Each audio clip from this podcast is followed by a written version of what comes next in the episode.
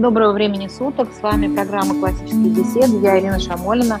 И со мной сегодня Людмила Рогозянская. Мы поговорим о том, чем вообще родитель может заниматься с детками младшего возраста, которые тоже приходят в программу основы. Это возраст 4-6 лет и какой базис мы можем заложить для дальнейшего обучения по программе семейного образования, по программе «Классические беседы». Мы посмотрим, как то, чему дети научаются в этом возрасте в программе «Основы», и какое влияние это оказывает на их дальнейший путь, и что оно дает и детям, и что дает родителям, какие мы осваиваем инструменты, какие мы осваиваем навыки, как мы развиваемся в этот интересный период, вот в таком возрасте, который традиционно называется, по-моему, старший дошкольный возраст, то есть это возраст, когда еще дети не пошли в школу, да, но вот они к ней готовятся. Да, я слушателям, что Людмила Рогозанская многодетная мама, курса вызов, и кандидат педагогических наук. Мы уже записываем не первый подкаст. Данный подкаст будет первым, наверное, из трех подкастов, когда мы поговорим о познавательных особенностях детей младшего, среднего и старшего возраста. Угу. Этот подкаст посвящен детям до 12 лет, до того, как они приходят в вызов. В вызове мы часто достаточно можем наблюдать у подростков те проблемы с обучением, которые связаны с предыдущими этапами. И мы поговорим сегодня как раз о том, что это за проблемы и как это можно было бы избежать. Здесь, а, знаете, вот много на эту тему думала. Вызов я веду уже третий год. Были разные дети. В этом году я еще веду шеи группу основ. Вот совершенно закономерно приходишь к такому выводу, что успешность в обучении, в познании мира вообще это не только в рамках какой-то классической дидактики, вот немецкой, да, вот классно-урочной системы, а успешность вообще в чтении разных книг, в разборе разных идей, в умении высказаться по разным поводам – он в большей степени определяется эмоциональной зрелостью человека, способностью его мыслить, интегрировать разные чувства, эмоции, свои мнения, убеждения, понимать, кто вообще-то убедителен в высказывании своей позиции или нет. Вот это какой-то такой комплекс личностных качеств, который должен созреть вот к моменту когда ребенок уже идет вызов, вот в 12 лет, да, это уже подростковый возраст, и он уже много чего должен из себя как личность представлять. И вот здесь мне кажется, что очень интересно поговорить, начать прямо с малышей и посмотреть, как вот эта база, которая в младенчестве закладывается, то развитие, которое происходит у младших дошкольников, у старших дошкольников, как оно вообще влияет на то, что будет с ребенком дальше на самом деле очень интересно.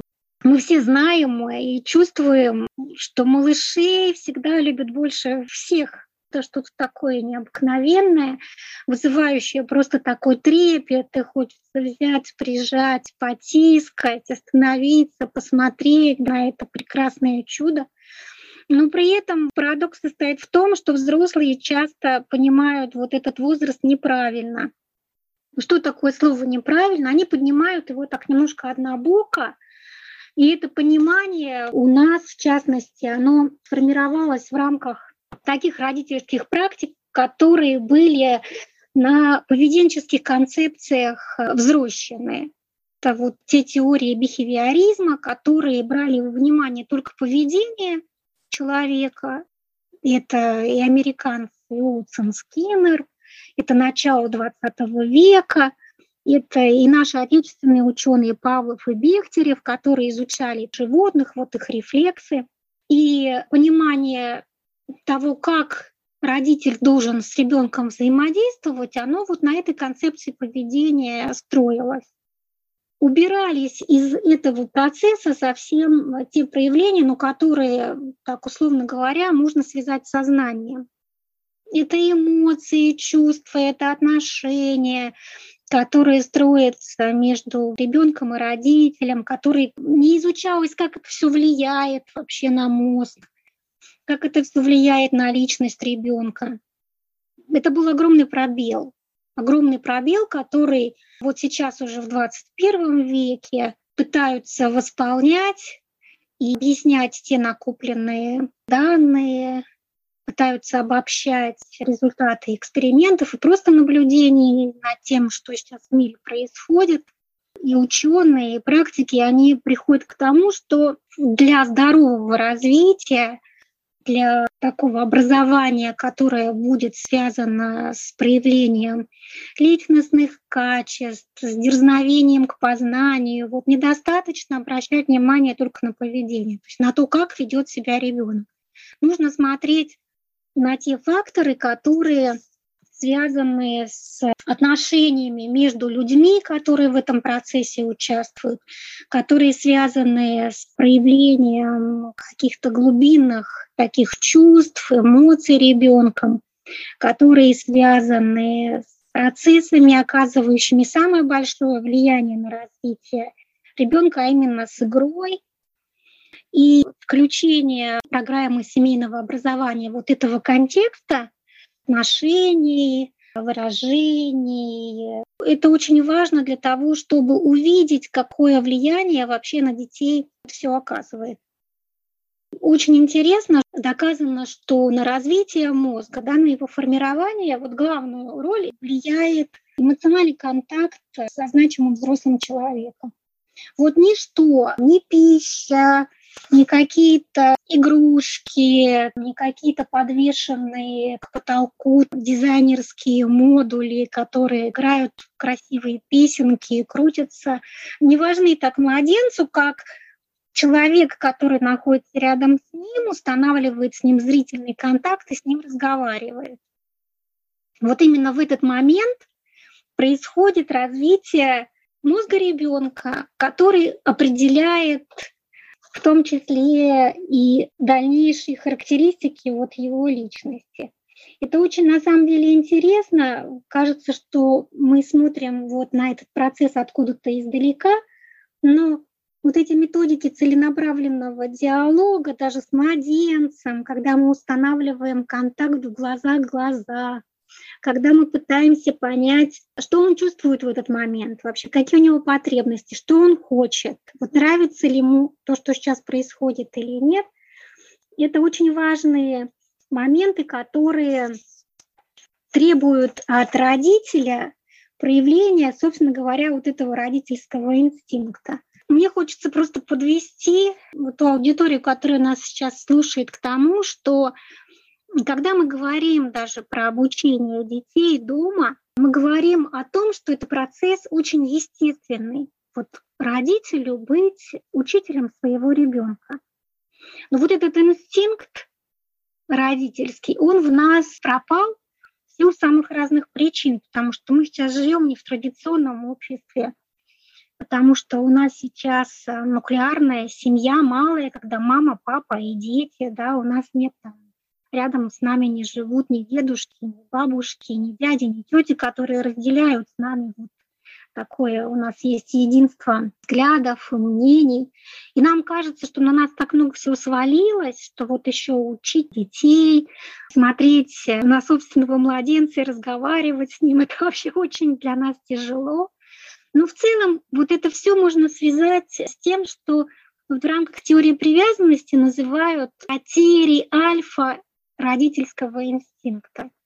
То есть когда твоя задача состоит в том, чтобы увидеть, в чем нуждается твой малыш, и дать ему вот то, в чем он нуждается. Это не только пища физическая, да, но это еще самый важный, наверное, момент, который определяет развитие младенца. Это именно установление вот этого эмоционального контакта. Есть очень смешной такой эксперимент, когда смотрели, что влияет на развитие мозга крысы, крысиных детенышей.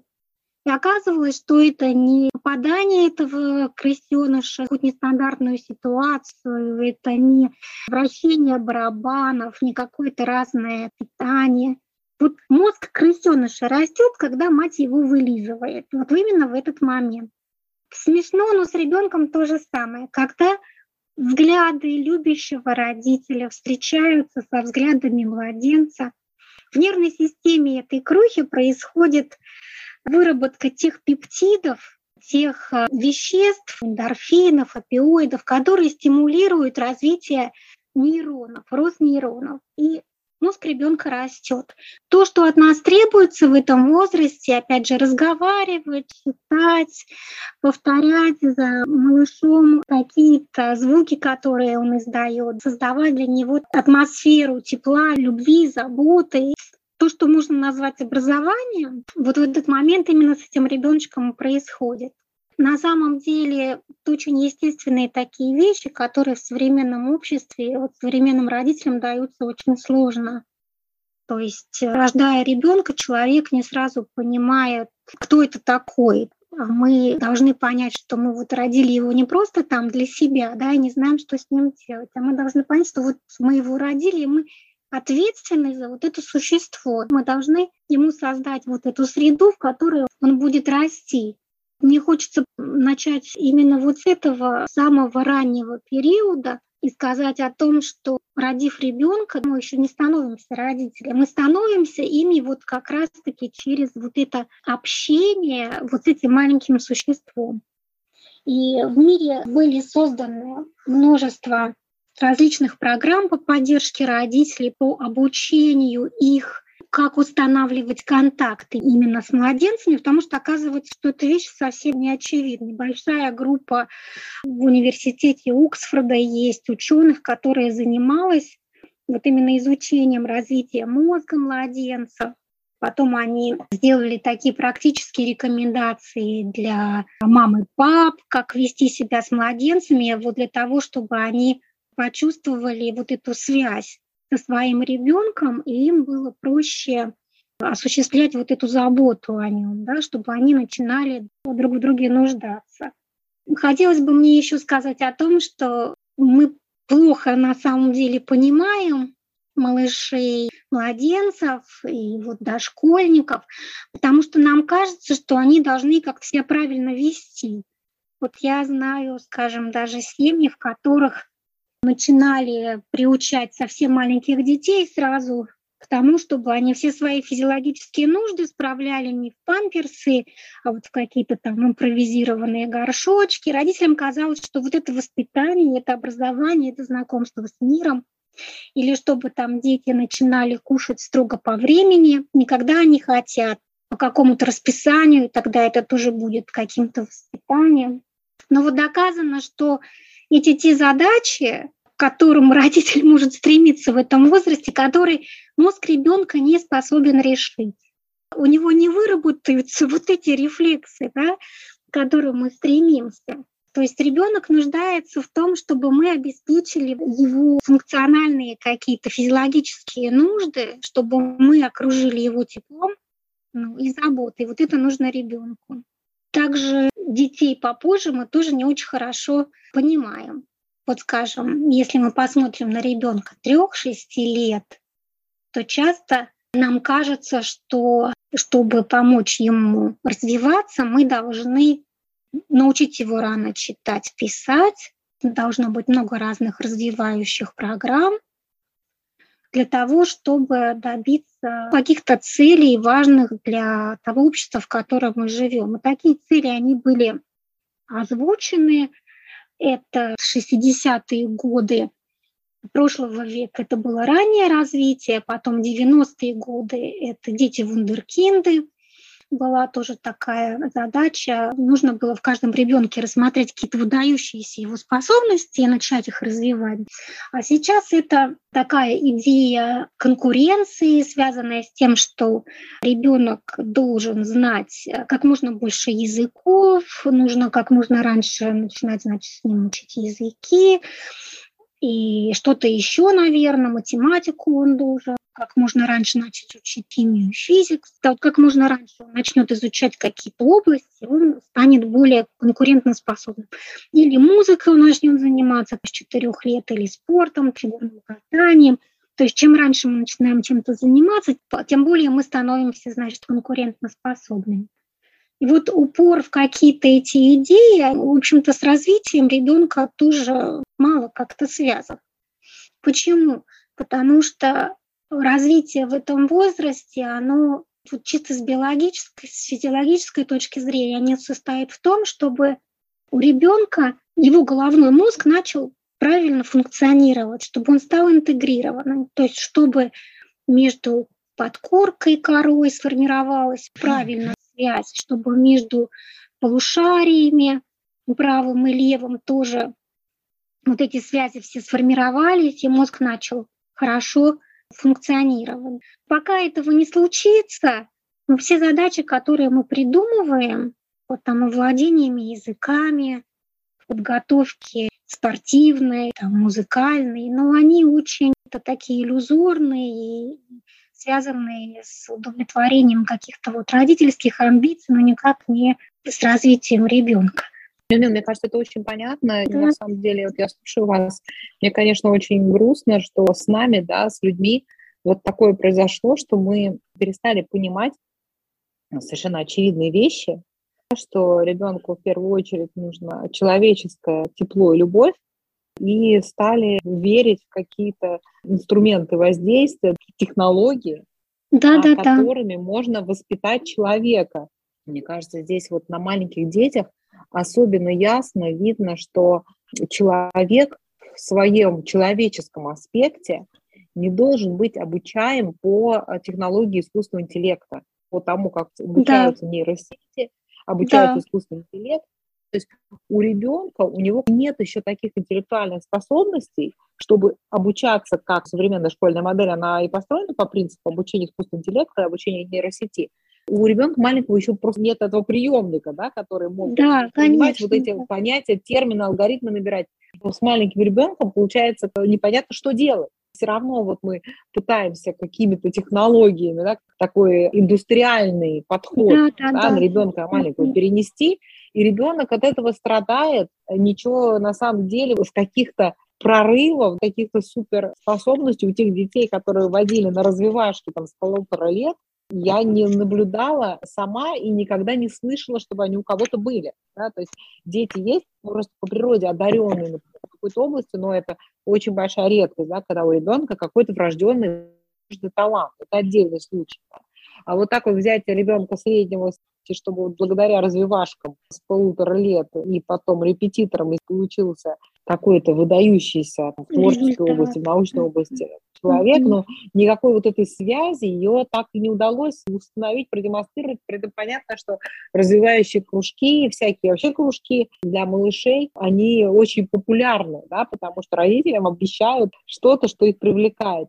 Но вот я помню Маша Попова, она мне говорила, когда они спрашивали отца Дмитрия, как воспитывать детей, вот что самое важное нужно понять при воспитании детей. Он сказал, что в доме должна быть атмосфера любви. Ну, конечно. Вот это самое важное.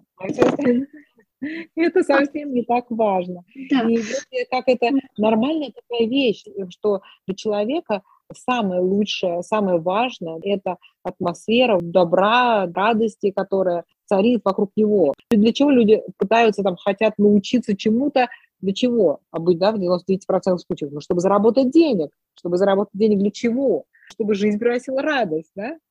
А можно ну, просто сразу последний этап, как бы, вот, пропустив эту фазу, потому что на самом деле вот среди там богатых людей, тех, кто не страдает депрессией, разными формами заболеваниями, связанными с нервной системой, очень мало потому что ну, деньгами не покупается радость и атмосфера любви. Нет, она покупается работой над своей душой. Поэтому создать такую атмосферу дома, мне кажется, что это прямо вот та задача, на которую ну, нам нужно бросать максимальные усилия, чтобы от нас шло вот это что-то спокойное, доброе, а потом уже все остальное. Конечно, это очень грустно наблюдать даже в нашей повседневной жизни, в нашем ближайшем окружении и слушать, когда мама с двумя маленькими детьми или даже с тремя, вот она целый день занята тем, что она будет их на развивалке разные так с замиранием сердца об этом слышишь, понимаешь, что сказать ничего не можешь, потому что человек не готов это услышать. Я очень понимаю таких родителей, которые считают, что выполняют так свой родительский долг, они берут на себя вот эту тяжесть таксистам, извозчикам собственных детей, это тяжело. Постоянно мотаться на машине целыми днями, это реально, работа таксиста – это тяжелая работа. Да? И когда ей занимается еще и женщина, весь негатив, который она слышит детей практически все время, да, по дороге туда и по дороге обратно, потому что они устают, много им чего не нравится, много их что раздражает. Если это несколько детей, они в машине начинают между собой ругаться, и вот это все, это реально очень тяжело. Но родитель считает, что таким образом он выполняет свой родительский долг и делает для детей самое лучшее, что он может сделать. Да, здесь, знаете, не учитываются потребности ребенка. Мы же говорим про маленьких детей, ну, скажем, 3-6 лет. Что нужно в этот момент ребенку? Ему нужно теплые отношения с родителями, в которых он чувствует себя в безопасности. То есть для того, чтобы его мозг развивался, для того, чтобы он мог познавать, он должен понимать, что ну, что бы он там не сделал, не натворил, что-то он там ошибся, родители его все равно любят. Ему надо почувствовать, что он значим для взрослого, который рядом с ним вот такой, какой он есть. Поведенческая концепция, она всегда говорила о том, чтобы ребенок тебя боялся. То есть ты гневаешься, ребенок тебя боится. И вот на основе этого строится управление вот этими маленькими существами. Но оказывается, что эта ситуация ну, я сейчас употреблю такое слово, она очень травматична для вот этого маленького создания, потому что оно нагромождает в нем кучу разных защит. Он начинает к этой ситуации приспосабливаться, мозг его обслуживает все время вот это приспособление, он должен завоевывать родительскую любовь, родительское понимание ценой очень существенных перестроек внутри, которые не позволяют ему ну, нормально развиваться. То есть нужно работать в данной возрасте на то, чтобы создать условия для развития ребенка. Это условия такие абсолютного принятия. Здесь не нужно путать это с попустительством, с вседозволенностью, ни в коем случае. Альфа-инстинкт родительский, он предполагает то, что ты знаешь, что ты делаешь, ты понимаешь, что хорошо, что плохо, но ты можешь это объяснить ребенку. Ты можешь его показать разные поведенческие стратегии. Ты можешь показать ему разные варианты разворачивания ситуации. Это на самом деле очень сложная работа, еще сложнее, чем таксистом работать. Вот создать в доме такую среду, которой всем будет хорошо и интересно, которая будет ребенка наполнять. Вот я часто родителям говорю, что, друзья, видно, вот какой ребенок приходит. Вообще он наполнен дома или он пришел, когда он был дома, у него такая пустота образовалась. То есть дома он вообще ничем не наполняется. Он все время куда-то рвется из дома.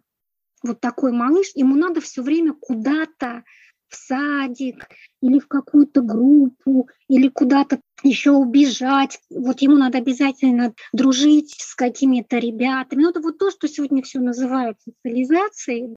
Но это смешно, потому что как может такой малыш социализироваться в группе своих сверстников? Вот они еще сами из себя ничего не представляют.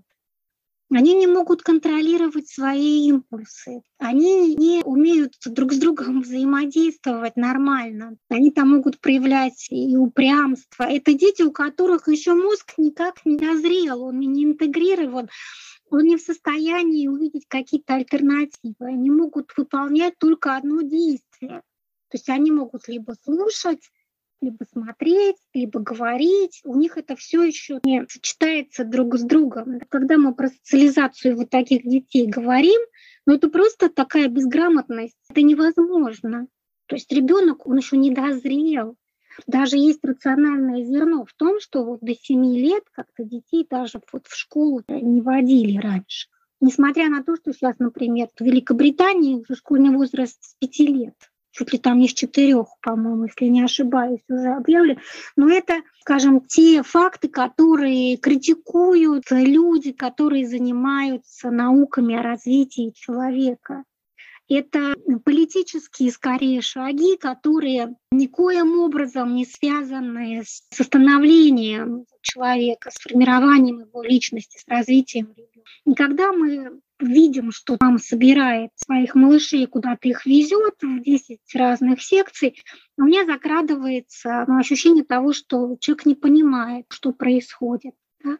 Что нужно в этот момент ребенку? Ему нужно безопасный дом любящих родителей, в обществе которых он может выражать свои чувства, эмоции. Да? Вот он в этом возрасте исследует вообще себя. Он может быть и упрямым, ему может быть страшно, он может горевать, он может плакать.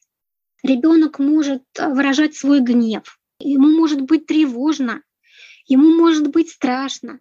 Вот в этом возрасте он все это должен прожить и научиться понимать себя в среде любящих людей, которые его не осудят за то, что ему страшно, за то, что он чего-то боится, за то, что его что-то разозлило. Родитель будет его учить, как вообще с этим справляться. Мы должны ребенку показать, что вот испытывать эти все чувства это нормально. Но если мы находимся среди людей, то мы должны понимать, как человек должен себя вести, чтобы другим вот с ним было рядом хорошо. Это, собственно говоря, качество, оно и называется такой эмоциональной зрелостью человека. Вот это то, чего очень не хватает детям, которые приходят на вызов. Почему? Потому что вот этот возраст, в котором доминирующим идет вот это развитие, он был на что-то другое потрачен, что-то другое в это время так делалось. Это очень печальная картина, потому что вот этот родительский инстинкт, он утрачен. Вот в традиционных обществах это все было. Но в традиционных обществах вот эта задача по такому эмоциональному взрослению человека, она делилась между взрослыми значимыми была такая деревня привязанности. Были не только мама и папа, как у нас сейчас, но были любящие дедушки, любящие бабушки, тети и дяди, племянники, племянницы. То есть были большие семьи. И вот эта задача, она распределялась между множеством взрослых значимых, именно взрослых, взрослых эмоционально зрелых, которые уже владели этими навыками какого-то человеческого общения, взаимного существования. Дети не могут воспитывать друг друга ни в садике, ни в каких-то развивашках. Всегда должен быть рядом родитель, который этот процесс контролирует и берет под свое крыло. Я своим родителям вот в группе основах говорю, что, друзья, дети у нас играют на занятии, да, а мы с вами работаем. То есть мы смотрим, что с нашим ребенком в данный момент происходит. Мы анализируем то, что он делает. Это не пустое занятие, это занятие, которое может нам дать очень много такой пищи для размышлений. Мы можем увидеть вообще, например, детей, которые решают, что они главные, вот этом обществе, где там собрано семеро взрослых и семеро детей, ну вот маленький какой-то ребенок скажет, я сейчас буду всеми командовать, я буду главным. Но мы же понимаем, что может, если с этим ребенком не заняться, да, если не перестроить с ним отношения, что может из этого получиться? Или мы видим, что ребенок не может ни на чем концентрировать внимание. Но с этим же тоже надо как-то работать. То есть нужно перестроить свои отношения таким образом, чтобы ему создать ту атмосферу, в которой он бы мог вот на каком-то предмете вот сконцентрироваться и свое внимание на него направить. Вот это на самом деле очень важные такие вещи. И если раньше, опять же, в традиционных обществах это все происходило, скажем так, спонтанно, вся жизнь была построена Таким образом, вот там не требовалось в семьях иметь там какие-то игры, развитие внимания, зрительного восприятия. Шла мама на пруд полоскать белье со своими соседками, с родственниками какими-то. Брали детей, дети плескались, они полоскали белье, потом шли их там развешивали. Все это проходило в каком-то общении в таком дружеском. Мы сейчас вот этого лишены. У нас э, нет э, вот такой среды значимых взрослых, которые вот в единстве каких-то своих таких повседневных дел постоянно встречаются. И поэтому родителю современному очень тяжело, на самом деле чрезвычайно сложные задачи стоят перед тем, чтобы вот в каждом своем ребенке разглядеть вот эту потребность и перекрыть куда-то это все вот в правильное русло направить. Этому надо учиться. Это большая такая сложная работа, но без которой мы своим детям не поможем. Вот самое важное, конечно, что требуется для развития деток в этом возрасте, 3-6 лет, это создать им такую среду надежной привязанности, безопасной, в которой он будет чувствовать себя в лучшем смысле, вот как дома. Он не хочет никуда бежать, ни в садик, ни развивашки, ему хорошо дома. Вот мы должны именно такую среду для него создать. Второй момент важный состоит, ребенок должен проявлять все свои чувства, он их проявляет, не только должен, он их проявляет, но вот они должны были разделены родителям быть. То есть если он плачет, то нужно попытаться разобраться с тем, что он плачет. Не попросить его там замолчи, не мешай мне, да, если ему страшно, нужно разобраться в том, а что же ему страшно. Если ему грустно, надо сказать, что я понимаю, что грустить нормально, давай вместе погрустим. Да, но нужно вот разобраться с тем, что ему грустно. Через это все через разделение вот этих эмоциональных чувств у ребенка вызревает мозг, он интегрируется. Происходит вот это взаимодействие между полушариями, эмоции превращаются в чувства. Это вообще фундаментальные, очень важные процессы, которые ну, в исключительных случаях могут как-то стихийно так проходить и быть благоприятны. Вот мы же с вами знаем, что общество сегодня в личностном, психологическом в смысле оно ну, такое нездоровое. И ситуация, в которой мы все находимся, она связанная с переживанием этих стрессов. Общение такого рода с маленьким ребенком, оно развивает в нем способность адаптироваться к сложным жизненным ситуациям, быть, ну, грубо говоря, стрессоустойчивым, понимать, почему мне грустно, понимать, почему мне страшно, понимать, почему мне тревожно, это очень важно.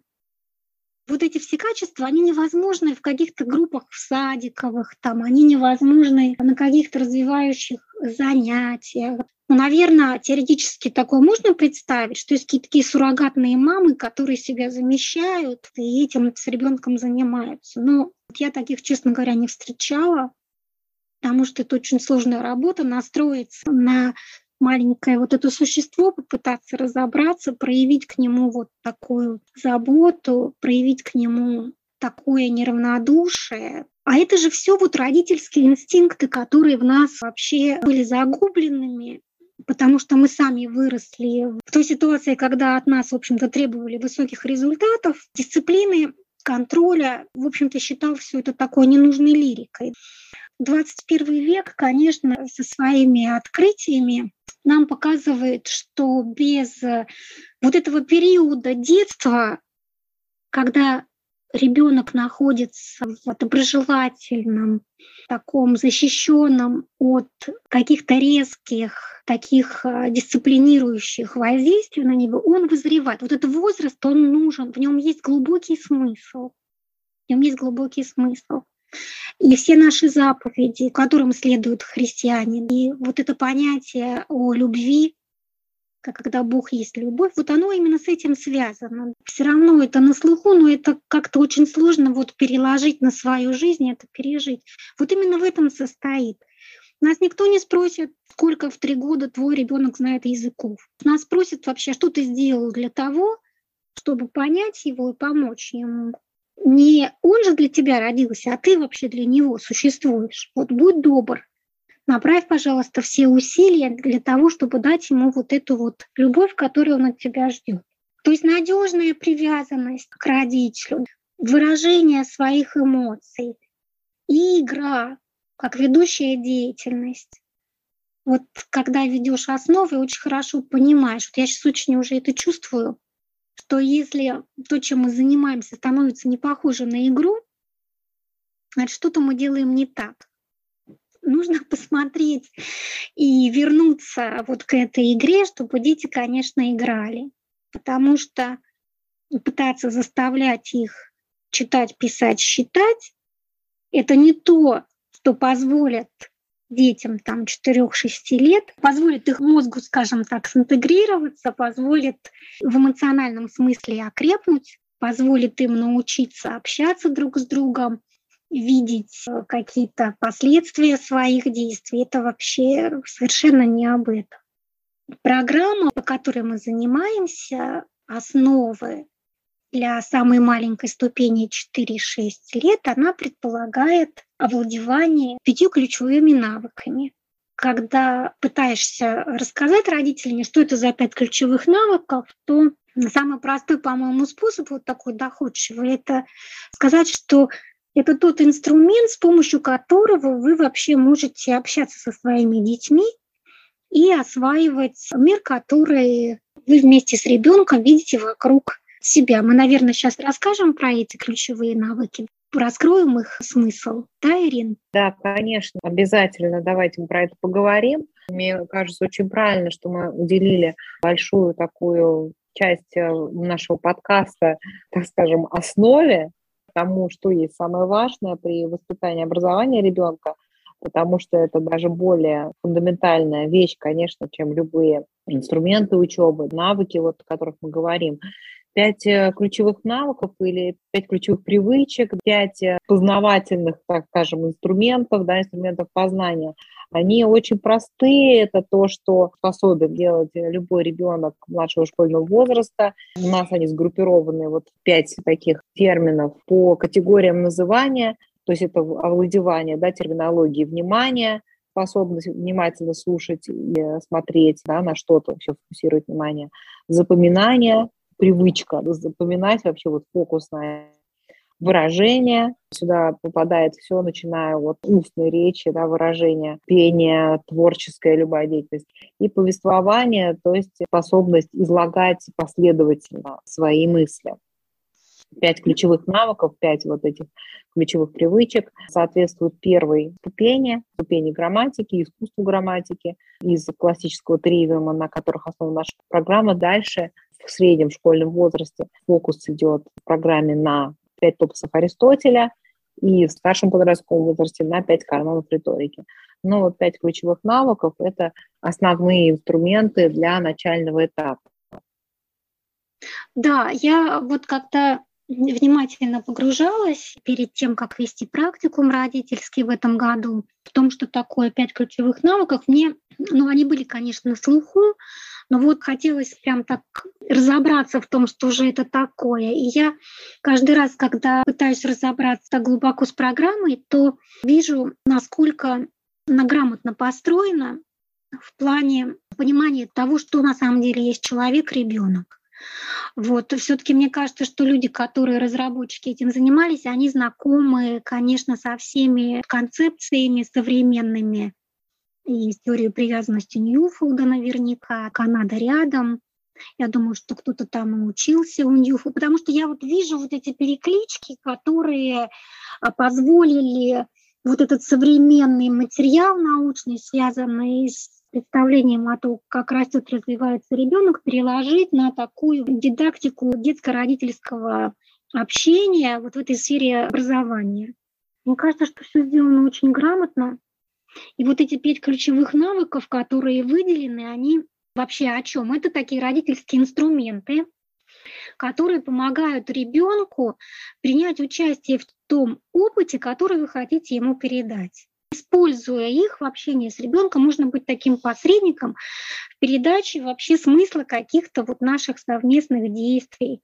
Можно связать впечатления между собой, понять, почему что-либо происходит наши вообще отношения с миром, понять, что они строятся в каком-то определенном порядке, что они предсказуемы. Мне вот очень нравится и с этими ключевыми навыками работать. И вот, Ирина, вы, наверное, тоже столкнулись с тем, что когда мы проводили вот этот практикум, я просто знаю, что в многих группах это было, было таким открытием, что взрослые люди, практику мы проводим для родителей, очень часто испытывают сложности в ситуации, когда вот эти навыки нужно применить. когда у тебя нет такого опыта погружения в такую тему, что тебе нужно с ребенком выстроить беседу о чем-то, о каком-то предмете, который ты видишь. Вы вместе его рассматриваете, да, и вот о чем-то вы разговариваете. Взрослому человеку, который видит такую подробную фотографию лягушки, вот ему сложно что-либо про это сказать. То есть так человек может зависнуть. Да, вы знаете, Людмила, мне кажется, вот то, что я слышала, приходящего на практику, то, что сама делала, видела, я тоже вела практику в этом году, это, мне кажется, вот результат нашей привычки к вот этому школьному образованию формальному, когда нужно просто сунуть ребенку какую-то бумажку, где он должен какие-то галочки проставить или пропуски заполнить, и это есть образование. А тут нам предлагается, казалось бы, очень простая вещь. Ну, просто ты видишь картинку, вот обсудить да. с ребенком. Да. И это вызывает у нас часто какой-то ступор. Мне кажется, это психологический факт, потому что здесь не нужно никакого, на самом деле, интеллекта или какие-то познания в данной области. Конкретно здесь речь была про лягушку в биологии, там, чтобы да, что-то начать да. с ребенком, который вообще ничего не знает про биологию, вообще даже название такого не знает, да, такое вообще биология mm-hmm. есть мы как родители, наверное, больше можем, по крайней мере, вопросов сформулировать. Может мы не на все имеем ответы. Там, допустим, как там лягушка дышит под водой, вообще дышит ли она. Но мы можем такой вопрос задать. Но у нас возникает это сто процентов, нам не сложно такой вопрос сформулировать. А ребенку маленькому, ему, может быть, это не очевидно. И здесь очень важно в беседах с детьми переступить какой-то вот этот психологический барьер, который нас останавливает нам говорит о том, что так, вот сейчас мы начнем заниматься образованием. Так, где моя методичка? Да, да, конечно. Которым мне нужно сделать задание. Да, так вот, дело в том, что даже сама эта ситуация, когда вы рядом со своим ребенком сидите, и представьте себе, чтобы вот эта беседа состоялась, ему рядом с вами должно быть хорошо вот он рядом с вами, и он понимает, что сейчас что-то интересное произойдет, еще лежит какая-то картинка. Даже вот эта ситуация, она не всегда может быть рабочей. То есть ребенок может быть не готов вообще с родителем что-то обсуждать.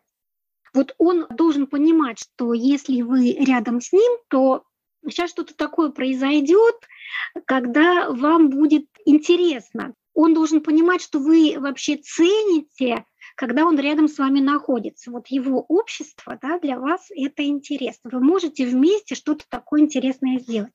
Вообще редко можно увидеть, что родитель с ребенком подобным делом занят. Опять же, ну, в силу самых разных причин, но вот эта ситуация, она же очень стандартная, да, когда мы разглядываем какую-то книгу, или что-то интересное мы там обнаружили, и нам вместе хорошо вот этим заниматься. Надо установить какой-то эмоциональный контакт с ребенком сначала, но это тоже такая работа, это тоже такой навык. Нужно вообще понять, он сейчас готов к этому или бесполезно его вот к этому привлекать. Маленький возраст — это игра. Нужно придумать какой-то такой игровой элемент. Вот вы установили этот контакт, посмотрели ему в глаза, вы там его погладили, вы какой-то такой интонацией его привлекли. И вы спрашиваете, а, что это? Вот оно называние.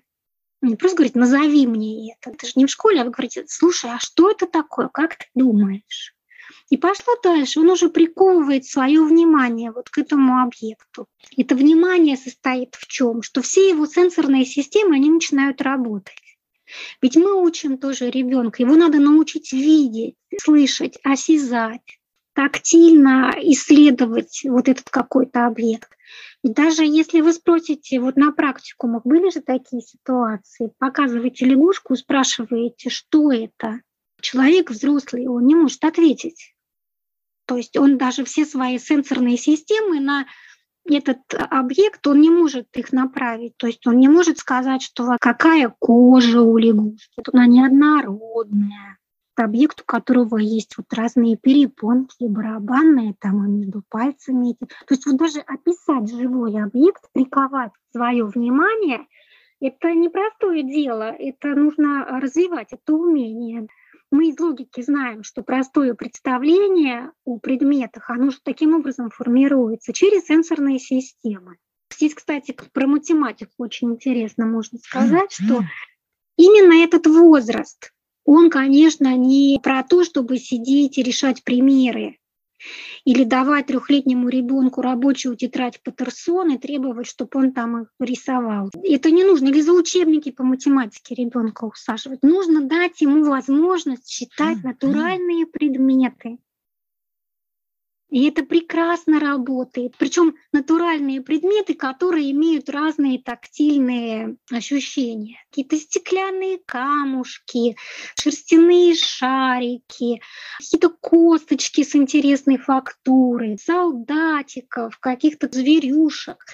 Вот этот ребенок, он все это должен считать. Они бесконечно долго могут этим заниматься. Я вот в своей группе проверяла как только им даешь вот эти разные фактурные материалы, которые можно посчитать, они бесконечно могут вот прям напитываться этими ощущениями, они будут их все трогать, перекладывать, потому что вот их мозг, он этим напитывается. Вот так развивается внимание. Если вот этого опыта у ребенка не было, ну откуда оно возьмется?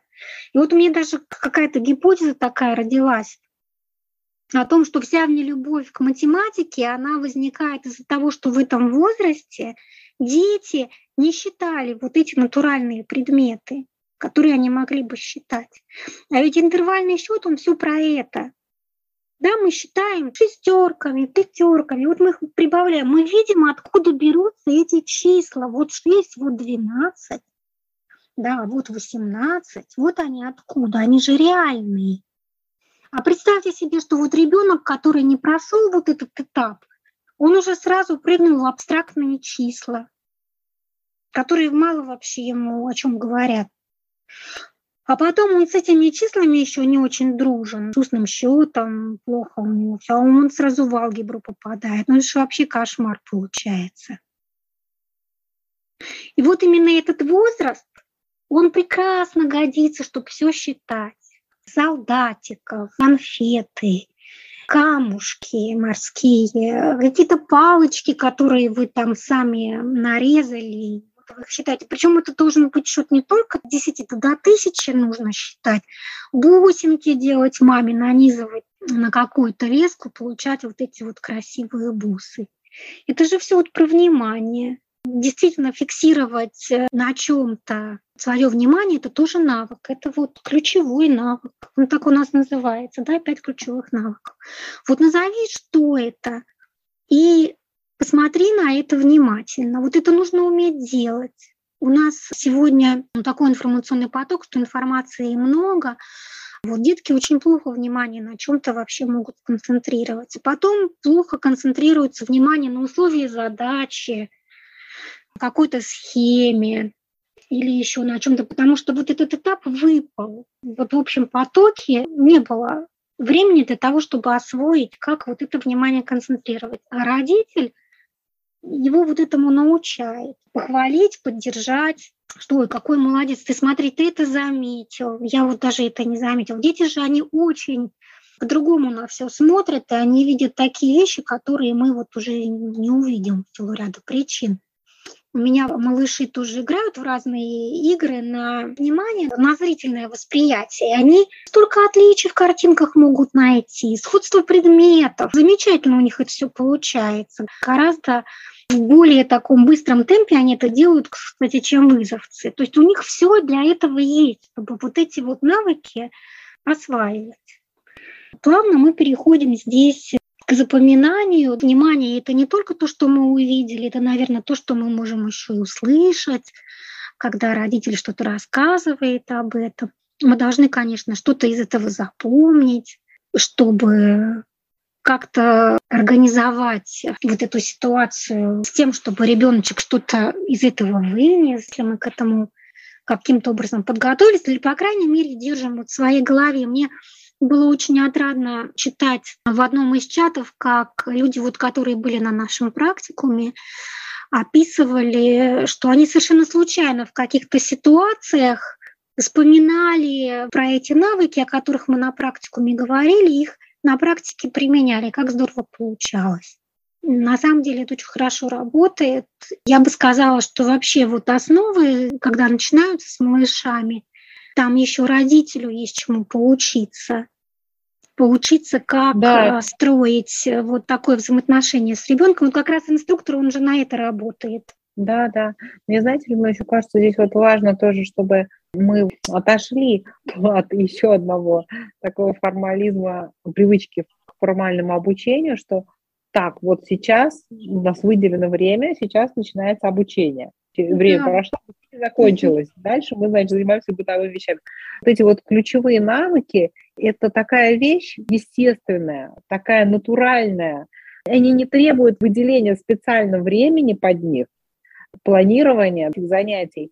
Это просто то, что можно делать постоянно в любой ситуации. Просто нужно держать их в поле зрения, да, помнить о том, что уделять этому внимание, и мы будем видеть эти ситуации, когда мы какой-то навык из этих как бы акцентируем, да, потому что ребенок, он, собственно, так развивается через вот эти вот познавательные привычки, познавательные инструменты. Да, но это такой родительский навык, это такая привычка, вот увидеть, поймать, что, а, вот это же интересно сейчас может быть, да. У нас же все обучение на кухне происходит, в столовой, на кухне. Мы же там все время вот вокруг крутимся. И, пожалуйста, морковка про морковку, рыбка про рыбку. Замечательно все, что мы можем увидеть на прогулках или попросить ребенка что-то интересное с прогулки принести, а потом про это поговорить. Я помню, знаете, что первый год мой перед вызовом Альфа, мы шли с, с детьми, в том числе и старшими, гуляли вот все вместе с детьми. У нас родилась такая беседа про то, что такое камень. Мы подняли просто камень, вот щебенка была на дороге, подняли. Ну, такое обсуждение у нас было, интереснейшее ты просто приходишь какой-то вот такой невероятный восторг от того, как можно делиться вот этими своими ощущениями, знаниями, пониманиями, и куда это приводит вообще к каким открытиям. Сколько вопросов возникает, на которые можно посмотреть. Это всего лишь камень.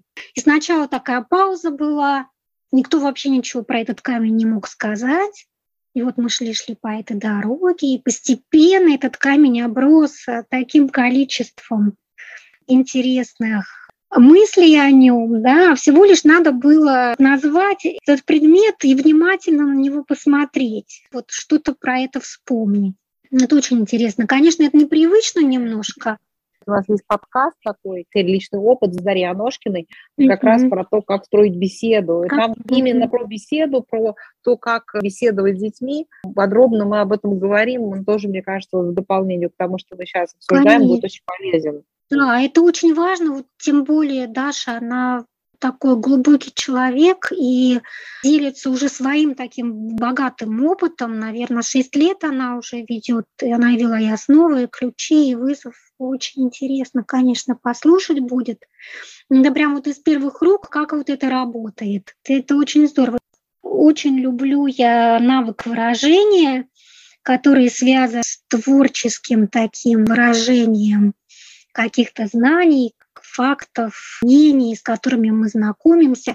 Здесь вот просто все доминанты, которые вот есть у ребенка, если он любит петь, он это споет, да, если он любит рисовать, он нарисует. Если он любит рассказывать, он расскажет. Если он любит лепить, он слепит вот то, что он увидел, вот проявление себя в творчестве. И знаете, очень еще такой интересный момент, связанный с тем, что это же все игра. Вот это прекрасно, что это игра. Отличие вот такой настоящей игры, в которой ребенок развивается, какой-то деловой игры, состоит в том, что она, в общем-то, спонтанна, она не обязательна. В ней нет никакого результата вот такого формального. В игре ребенок участвует добровольно, никто его не обязывает. Вот можно вот эти все моменты продумать, вот именно в такой игре, когда нет вот этих элементов, когда ты полностью ориентирован на процесс, да, вот не важен результат. Все, что ты не слепишь, споешь, расскажешь, все, все будет прекрасно. Да, это вот та деятельность, на фоне которой идет вот твое развитие. Всегда, конечно, так получается делать, вот чтобы элементы вот этой спонтанной игры были, но их очень много в программе. их очень много, и родителю есть поле для творчества, для того, чтобы раскрывать разные возможности игры. Я сейчас, кстати, вспомнила, что самыми актуальными темами вот сегодня, 23 год, в науках о человеке, это игра и эмоции человека изучаются всеми науками, потому что люди поняли, насколько тяжело нам выживать без проявления своих чувств и без вот этой спонтанной игры, когда мы нацелены не на результат, а на процесс, потому что игра дает нам ощущение такого покоя, мира, осознание вот этой ситуации, в которой ты находишься. И вот умение играть — это прекрасное умение на самом деле. Вот даже есть такой слоган сегодня у людей, которые занимаются нейронауками, да, что каждому человеку надо найти свою игру.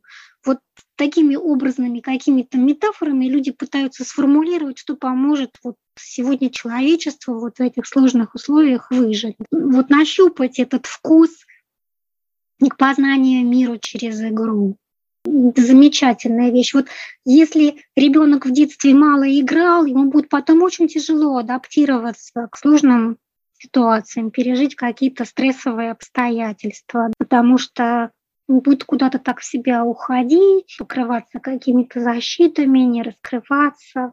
А игра, она всегда выручит. Эти прекрасные малыши, которые играют, вот на это, на все смотришь, как они сразу откликаются, как им интересно какая у них готовность. Мне интересно всегда тоже видеть, что несмотря на а, какой-то возраст очень привлекательный, вот маленькие детки, которых все любят, как они могут проявляться. Да? Они могут быть настырными, они могут быть очень такими категоричными, они могут хотеть командовать, они могут громко кричать, шумно бегать. Вот они уже просто как входят в нашу гостиную, и все, они вот так кругами начинают бегать по вот этой, значит, гостиной. Почему так происходит? Да, вот нужно понять этот возраст. Мы вот и любим малышей, но мы плохо понимаем их. Их мозг не способен контролировать свои действия. Вот у него есть позыв бежать, у него накопились вот эти эмоции, да, вот их нужно выразить в движении. Ну, потихонечку учить его это контролировать. Как-то быстро их вот это желание побегать перевести в то, что мы начинаем студию, да, умело как-то это перевести. Они очень хорошо на это, на все реагируют, быстро получается, встали в паровоз, поехали, шапку машиниста одели, все, на станцию студии приехали. Но вот через игру даже удается вот такие сложные какие импульсы у малышей контролировать. Они не могут переработать то чувство, которое у них возникают, как-то его скрыть, куда-то убрать, перекрыть. Вот родитель должен научиться ребенка направлять, ему объяснить, показать. Но вот в 4 года еще рано. Но вот нужно, чтобы он к 7 годам хотя бы уже научился с этим разбираться.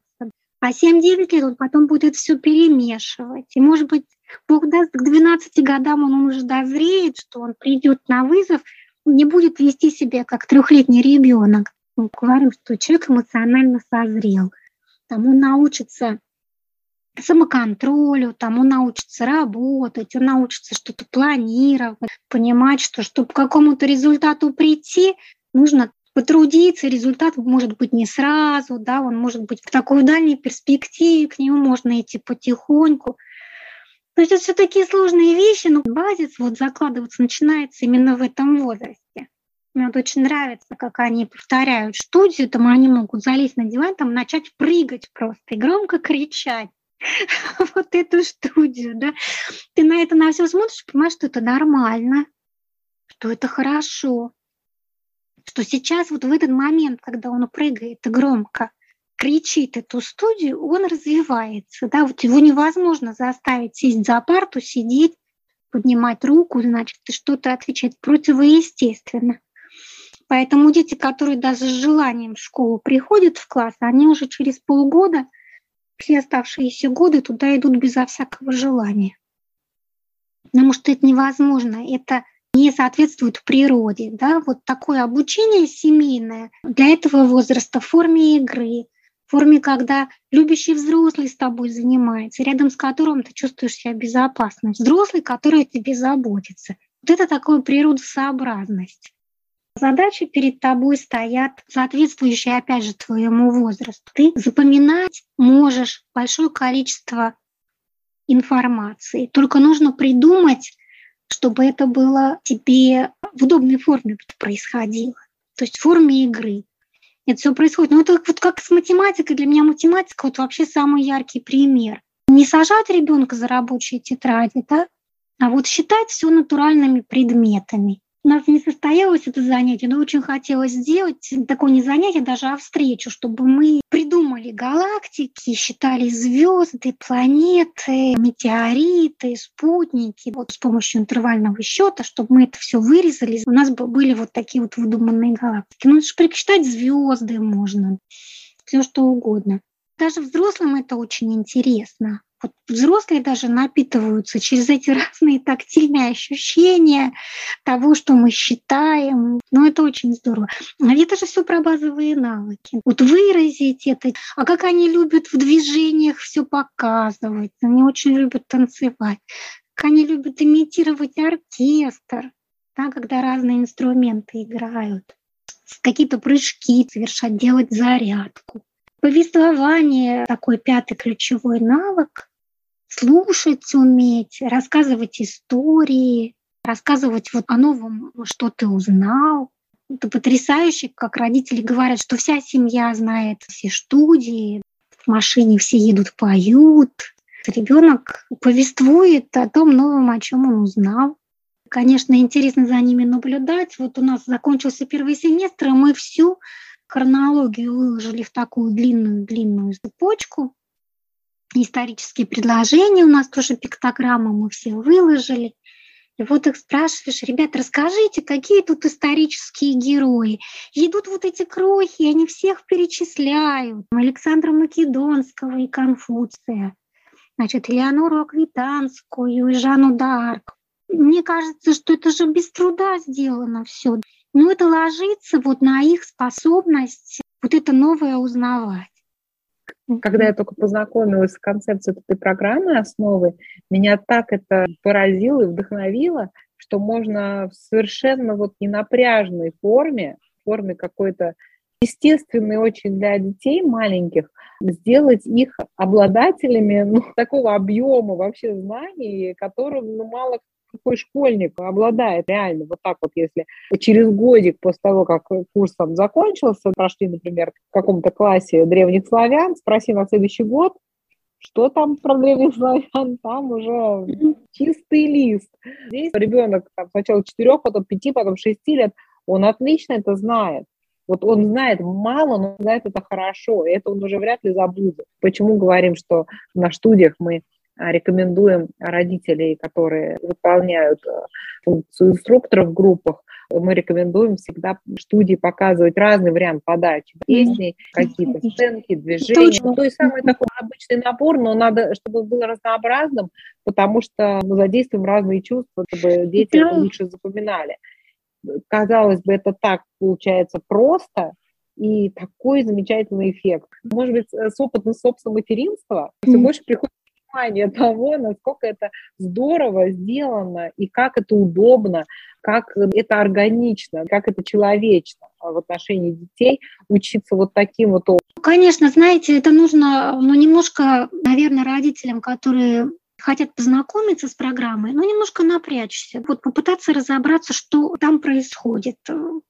Мне кажется, что вот люди, которые приходят, говорят, что там мы не потянем, или ой, это слишком сложно. Вот они не понимают суть. Это должно быть просто. Если ребенок что-то не получается, то есть какая-то проблема, которую надо решить. Может быть, это отношения с родителем. Может быть, это слишком напористый родитель, который считает, что там все его ребенок делает плохо, перфекционист. Да. Все легко должно получаться, все в игре все работает очень хорошо. Если убрать какие-то преграды, барьеры, которые очевидно мешают ребенку развиваться. Вот это совершенно определенно есть. Я даже вот за полгода наблюдая за детками, могу сказать, что они существенно меняются. Кто-то сначала приходит, вообще боится говорить, малыш.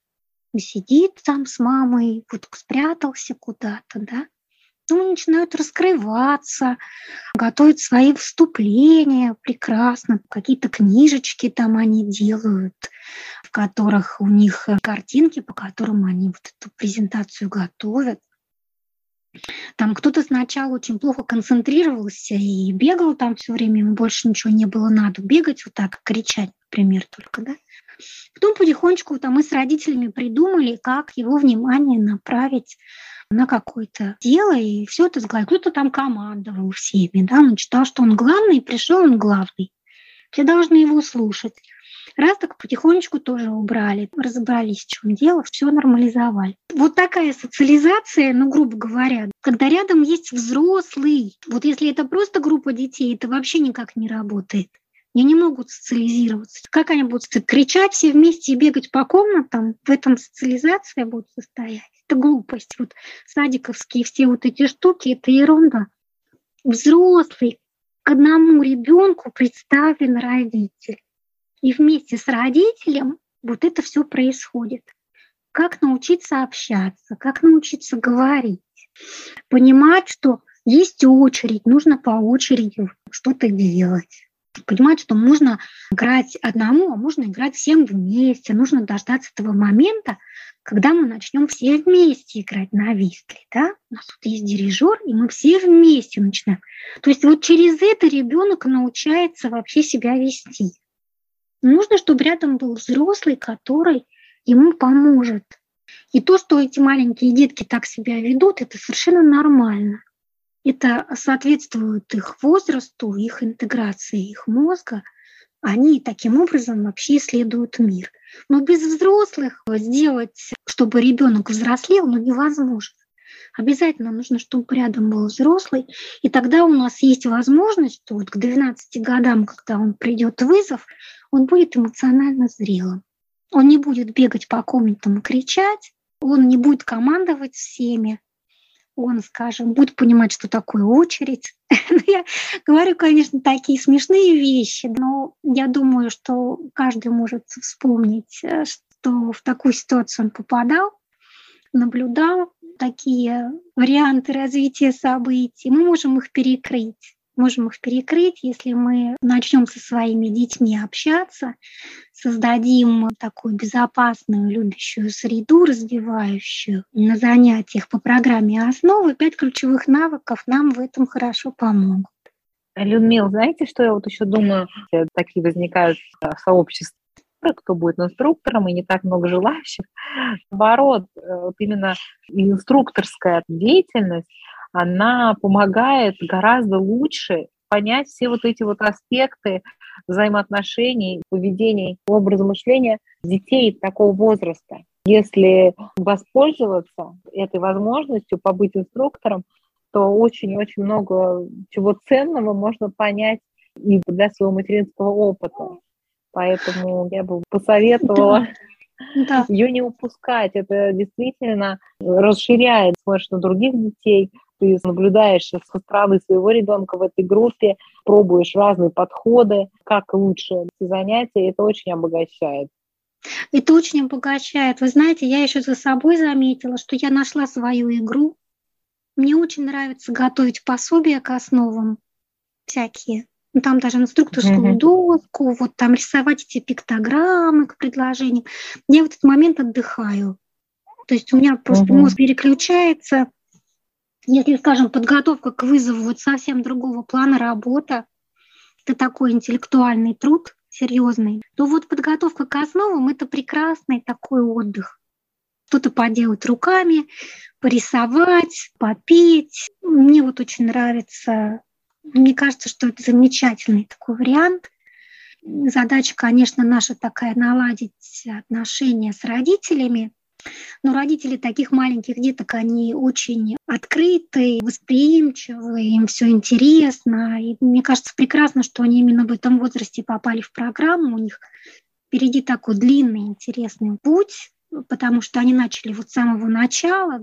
И если все постараться делать э, вот с пониманием, того, что мы делаем, то мы можем к очень хорошим результатам прийти. Но с Божьей помощью, если мы вот разглядим вовремя, постараемся вот не упустить эту возможность э, быть рядом со своим ребенком, строить вот этот диалог, беседу, общение. Нам помогут ключевые базовые навыки. Я, кстати, вспомнила еще одну книжку, которую можно почитать вот родителям. Я потом дам на нее ссылочку.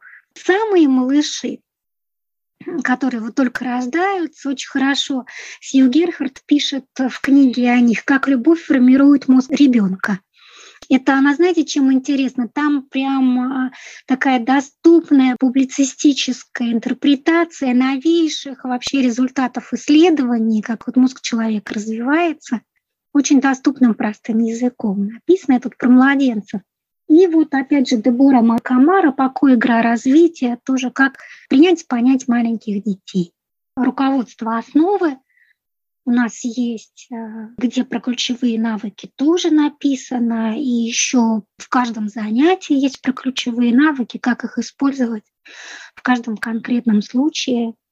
Тоже с этим нужно познакомиться, взять на вооружение прекрасную методику, и это правда помогает. Такой аккумулированный вот опыт уже выводы сделаны, пробуйте и ищите. Определенно могу сказать, что есть люди, которым очень нравится так.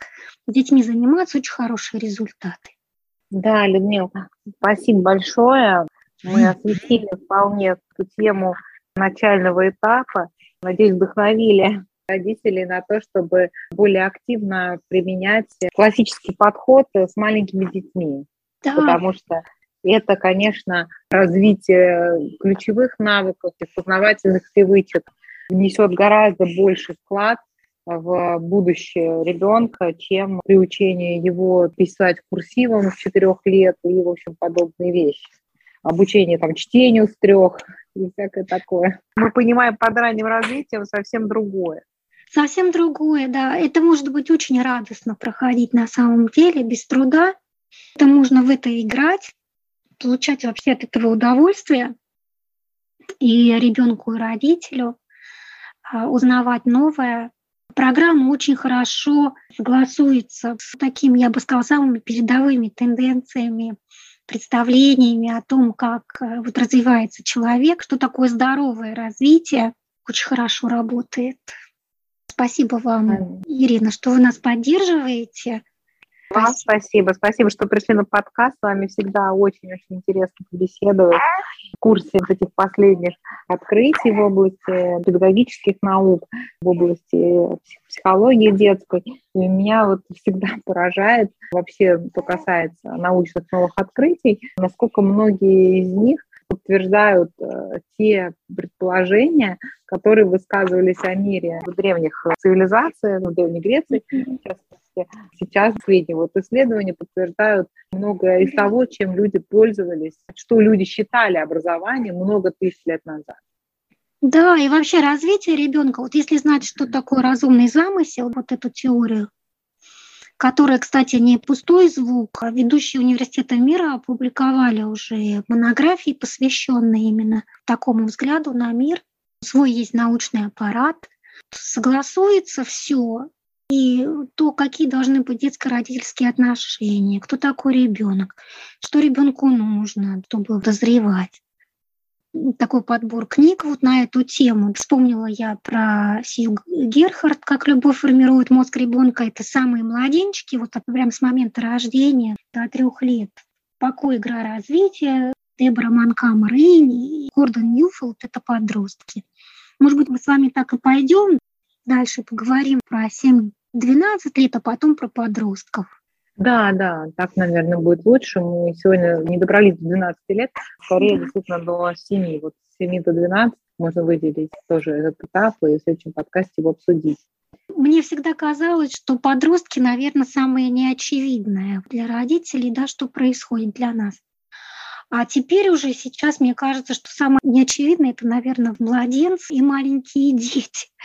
Потому что, ну, подростки просто все знают, что это просто все очень сложно, да, вот все понимают, что с подростками очень тяжело, много разных сложности проблем. А вот насколько важен вот этот ранний возраст, мы как-то упускаем. И ошибкой, конечно, считать, что ранний возраст – это развивалки. Кстати, если таскать детей по огромному количеству развивалок, это никак не будет, скажем, влиять хорошо эмоциональное вот это взросление ребенка, у него не будет времени, ему будет некогда. Некогда играть, некогда думать, родителю будет некогда с ним разговаривать. Все съест погоня за какими-то новыми ощущениями. Очень же много предложений, правда, там и бассейн 6 месяцев, ну все что угодно. Нужно, конечно, вот сконцентрироваться на доме, вот этой среде развивающей для малыша. Лишний раз приготовить вместе обед, поговорить, лишний раз прочитать книжку, погулять, найти какие-нибудь интересные штуки на прогулке, о них поговорить. Это гораздо более значимое ну, это же нужно в это включаться, это должно приносить тебе радость. Ты можешь стать на развивалке, заняться чем-то другим, да? тем, что тебе радость приносит. Очень изматывающий тоже для родителей труд таскать по развивалкам. Просто, мне кажется, это легче родителю, потому что это привычнее. Просто потому что это понятно. Привез ребенка, передал в руки специалистов. А вот ну, как-то взять, пойти о чем-то поговорить на прогулке это требует э, преодоления себя, да, преодоления своей привычки, преодоления своего шаблона. Мне кажется, трудность именно такая психологическая, поэтому родители выбирают в основном с радостью вот такой понятный путь э, развоза детей. Ну, это просто говорит об убитом инстинкте родительском. Знаете, я никого так не обвиняю, конечно, я просто даже могу свой родительский опыт тоже раскритиковать. А в нас убили просто это все. Мы в таком обществе живем, которое это все не поддерживает. Такие аутсайдеры, которые вот занимаются все равно в нашей такой программе, который немножко... Конечно, это же надо преодолеть тренд. То есть это да. нужно начать делать не так, как вокруг ну, все друзья, все обычно делают, и не так, как ожидают бабушки, дедушки, да, что то, что их больше всего порадует, когда ребенок там, в 6 лет уже бегло читает. Вот это да, это образовательный да, результат. Требует, да. конечно, тоже много психологической такой энергии пойти все равно тем путем, который тебе кажется правильным. Конечно, а потом там ребенок провел 500 часов перед монитором, знает три языка. Ну, может, не 500 часов, может быть, 5000 часов. Это же нацеленность на результат, правда, не на процесс, как там, что это все строилось к чему это привело, эти пять тысяч часов перед монитором. Хочется вернуть, конечно, вот эту человечность, вообще не разобраться в том, что мы хотим, какие отношения у нас сложились с детьми, что такое вообще родительская любовь, что такое любовь в семье, через что она выражается, обманываем ли мы себя, решая родителей своего присутствия в их жизни, приглашаем ли мы своих детей вообще в свою жизнь или нам хочется сдать их куда-то. Это вообще сложно, это все непросто. Мы должны понимать, что ребенку хочется чипсов, и когда он есть чипсы, он счастлив. А возможно, когда я хочу с ним побеседовать, да, вот он не будет так счастлив, когда он ест чипсы.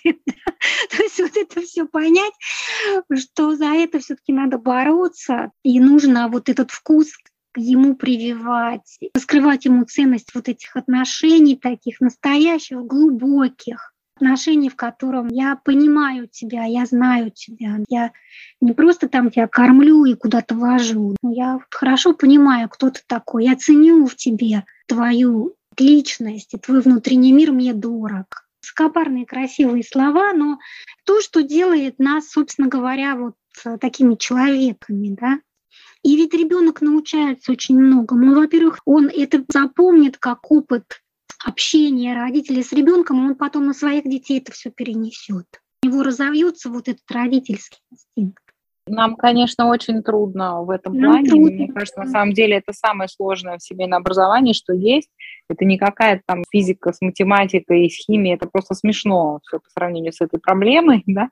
Проблемой mm-hmm. того, что мы сами не приучены были с детства к человеческим отношениям, поскольку мы росли в казенных учреждениях, да, в детсадах и в школах, даже не отдавая своих детей специалистам, не нанимая 50 репетиторов, и не развозя их по кружкам, находясь на семейном образовании с своими детьми 24 часа в сутки, нам очень сложно, ну, многим из нас очень сложно не уходить, так скажем, во внутреннюю миграцию находясь физически с детьми, мы, по сути, все равно не находимся с ними в человеческом контакте. Да? То есть мы живем внутренне от них изолированно, просто делим одно пространство, но у нас нет общности. И это очень сложно преодолеть. Нам это очень непривычно, нам психологически это очень тяжело, некомфортно, потому что мы когда-то в детстве ушли в эту внутреннюю миграцию, поскольку у нас не было такого контакта со взрослыми. И выйти на такой контакт со своими детьми это тяжело для нас. Да, Ирина, ну вы знаете, здесь есть э, хорошая новость в том, что мы не можем полностью вот себя обвинить в том, что произошло, сказать, что мы такие никчемные. Это объективная вообще тенденция развития современного общества. Вот сейчас антропологи, которые изучают вот эту связь между родителями и детьми, они о чем говорят? Они говорят о том, что экономически неразвитые общности в тех странах, которых но экономика не вышла вот на такой высокий уровень, там с этим гораздо проще стоит дело. То есть там эти связи, они в традиционных культурах, они больше сохранились. У нас вот в информационном обществе, индустриальном, эти связи, они объективно нарушаются. Вот если мы хотим выжить в этом сложном мире, конечно, мы должны их культивировать. Конечно, мы должны почувствовать вот эту мощь и силу этой связи мы должны понять, насколько это важно, как много это дает, какие это раскрывает вообще потенции взрослых и у родителей. Вот мы должны это почувствовать. нам объективно это тяжело делать. Мы же не только общаемся с детьми. Мы должны заработать деньги. Это все делаем мы. Мы готовим еду. Мы заботимся о здоровье детей. Большая семья, представьте, свозить всех к стоматологу, да? Что это за мероприятие такое. Это тоже делаем все мы. Нужно содержать дом в порядке. У тебя дом это еще приусадебная твоя территория. Это все делаем мы. Раньше вот эти традиционные семьи большие, где бабушки могли побыть с детками, тети могли приготовить на всех обед. А теперь вот родители, вот это наша такая нуклеарная семья, вот их двое, мама и папа. И все. Ты все это делаешь сам.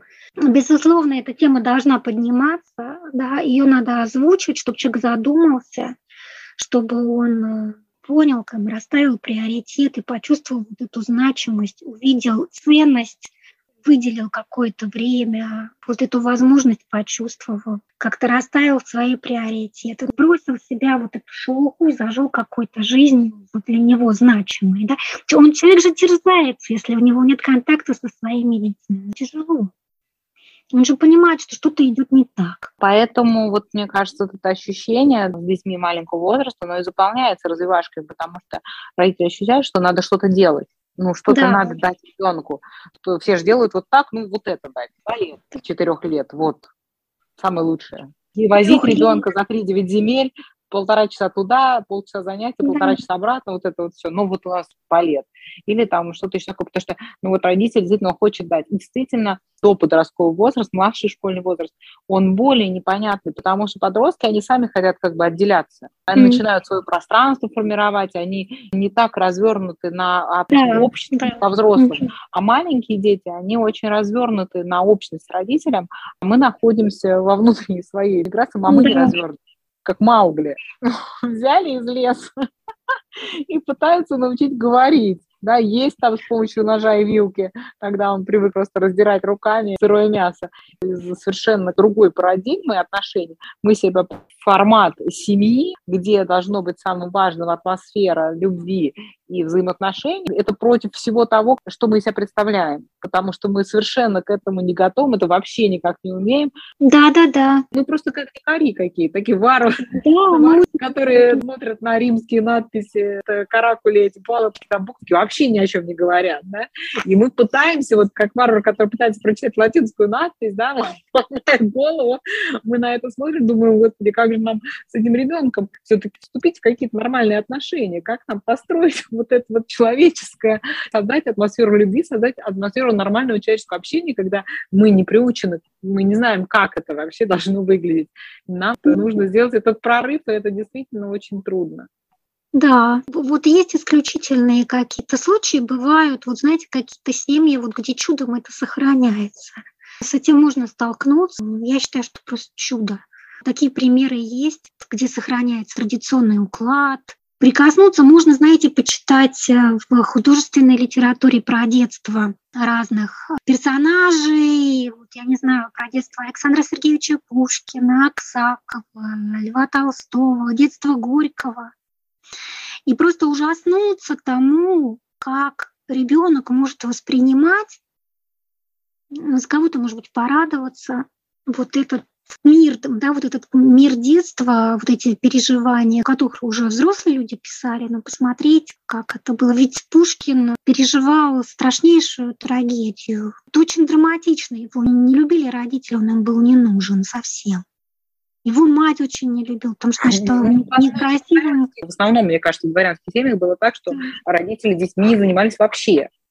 То есть они их спихивали на дворовых крепостных и жили своей жизнью, а вот это все там с детьми, это делали да, ну, какие-то малообразованные Про воспитание царских детей вот интересно почитать, да, там про воспитание Петра Первого, ну, там много всего интересного. Ведь Александра Сергеевича его спасла Арина Родионовна, его няня. Угу вот от да. которой он чувствовал это тепло от простой крестьянской женщины. Но которая по-человечески к нему относилась. Да, которая по-человечески к нему относилась, которой он был дорог. Вот она его спасла, он бы просто не выжил.